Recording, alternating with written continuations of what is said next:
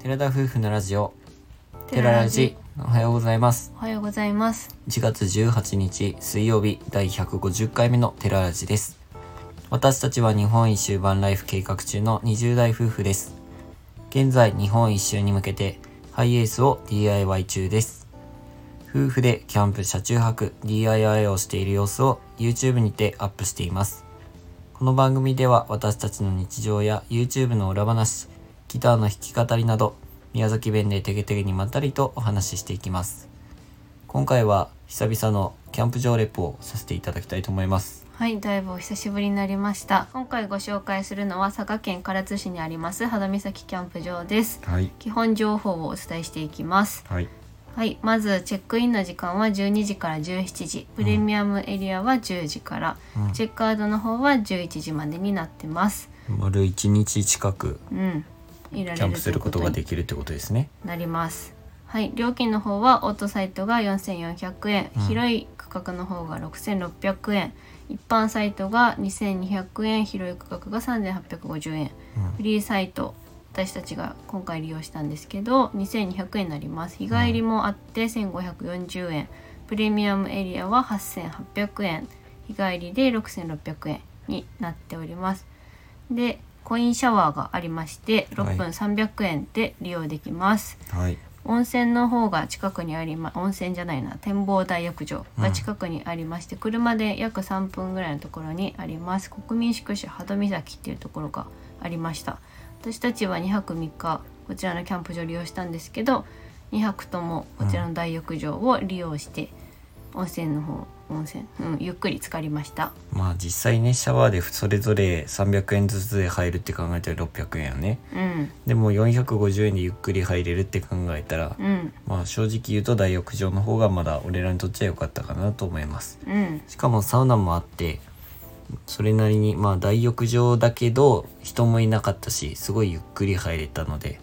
実際450円では安くて住んでよかったかなと思いますはい、で予約に関しては該当付きの1ヶ月前、午前0時から公式サイトにてうん、ネットにて予約ができます電話で問い合わせたところ電話での予約はできないということを言われておりました、できないわけじゃないと思うんだけど直前とかの場合はねあその早めに電話して聞いた聞いてみたところ1ヶ月前午前0時からやってますってことを教えていただきましたまあざっくりこんな感じでございますあ予約についてはアミ1ヶ月前になんか電話しないといけないっつってカレンダーに書いてたよねうん、結構やっぱり人気なキャンプ場っていうイメージだったしイメーねジがあったし、多分電話の時も言われたような気がする結構早めすぐにし回りなまいすよっとってて言われてうん私たちが行ったのが2022の年末に行った時期12だった月ので26日から泊まったのかなうん、ん人が多いかなと思って焦ってたんだけど全然人がいなくて、フリーサイト利用したけど1日目は全然うん全く人いなかったねでフリーサイトがあってちょっと案があって一般サイトみたいな感じうで、んまあなんか一緒の感じだけど一般サイトになると区画されてるっていう感じ、でオートサイトの方はあれだな管理棟のすぐ近くにあるちょっとフリーサイトからはまあちょっとやけど離れてる感じでしたね。広場みたいな感じで、うんまあ、海ももちろん見える感じでしたね、うん車で乗り入れできるからそれはいいねフリーサイトだとあの荷物を運ばないといけないので、うんそれがちょっと大変かなと思いましたちょうど行った時はどっちかっていうとオートサイトの方が人がいっぱいいたようなイメージで、うんうんまあそれこそうだね多分フリーサイトは荷物の運び方がちょっと大変って言っちゃ言っちゃ大変ちょっと坂がね、うんあるから往復で運ぶのは結構大変だったかもまだ降りるとあの実際に持っていく時っていうか、うんテントを立てる時は楽だったんだけど、ん坂ただ降りていくだけだったから、うん、だけどどっちかっていうと帰りの片付けの時にうん、荷物が結構重かったから、うん足もうふくらはぎ鍛えられたよねある意味ちょっと筋肉痛になるんじゃないかっていうかつりそうになりそうになりながらやってた、そうだね一般サイトもその車は乗り入れられるわけじゃないけどフリーサイトほど大変じゃないからう、ん、フリーサイトちょっと難しいな体力的にとかあのファミリーで行く行かれる方とかだったあらー一般サイトがおすすめかな同じ値段だしね確プかラにイベート空間も確保できるしちょっと林間っぽい感じか、うん松の木がたくさん生えてて松ぼっくりもたくさん落ちてるそかうだら、ねたくさん着火剤とかその木とかも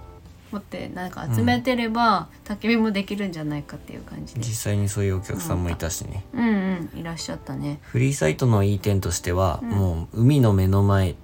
そうだね、まあ、ちょ直前であのなんて言うんだろうちょ目前ではないけど、うんうん海が目の前にこう広がっていてすごく海を感じながら開けた景色の中、うん夕日も見られるっていういい点があるかなと思います。そうですね日本海に沈む夕日を見られることができるっていうキャンプ場で、本当にすごく綺麗でしたねあの辺なんか俺も初めて知ったけど限界灘っていうのは聞いたことあったけどあそこ辺を限界って言ってたから、うんまあ、日本海の中でも限界っていうふうに呼べばいいんだろうなと思ってうん意味を調べたりはしてないけそどう忘れてたねなんだろうってこの間聞いてそのままだった、そうそうそうそうであの近くにはキャンプ場の近くの周辺のことをお話しすると、うんすぐそれこそ国民宿舎っていうのが3分のところにあって温泉には入れるんですけどさらに1分ぐらい行ったところに、うんえー限界公園違う限界海中公園っていうのがあってそこには海中公園あーそうそうそうそう海中公園っていうのかあれうん、で天限界海中展望塔っていうのがその中にあるんです けど、うん海の中に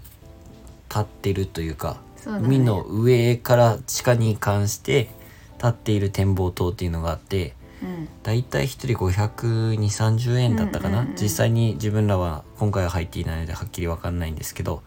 海の中の魚泳いでる魚を実際に見ることができる、うん展望塔の中から。うんそういった場所がすぐ近くにあります。はいあと恋のモニュメントっていうかあー恋人そのだ聖地ってねいう感じ恋で人の聖地よくありがちなのなあり何がかちしっらて言のっていいのかわかんないけどね。やっぱところどころあるよねあねの恋人の聖地的なさ、確熊かにい本ろんなのとこ行っあたとのころにあ鍋るね。鍋ヶ滝うん。の近くにもあるじゃんあの夫婦滝みたいなところにさあ夫恋婦夫婦夫婦抱きかみたいなうんの にもさ鳩あるしあった。宮崎県にも延岡市っていうところに、うん。あの有名な愛宕山っていう山があってそこにもあるんだよ こうなんか恋人の聖地みたいなとこああそうろか。あるじゃん。まあありがちな感じであるけどすごい綺麗なところでした。うん。あそこの景色の中に一つモニュメントがあるっていうのもなかなかいいなって思いました。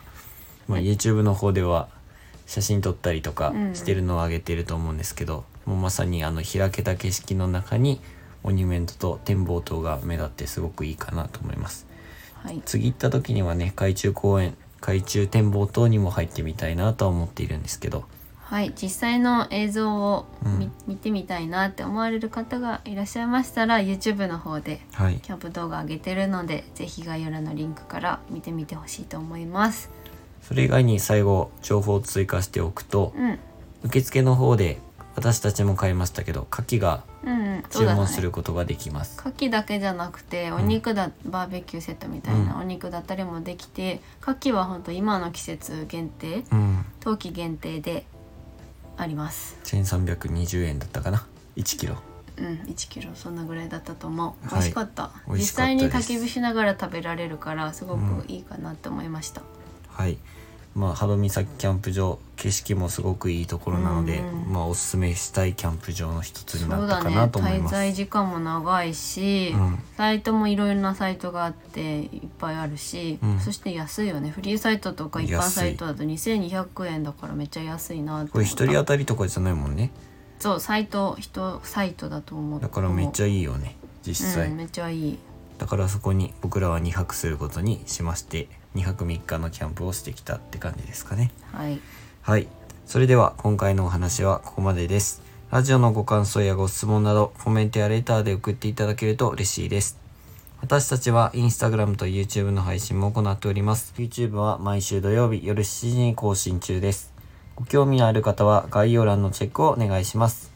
本日も最後までお聴きいただきありがとうございましたそれでは皆さんいってらっしゃい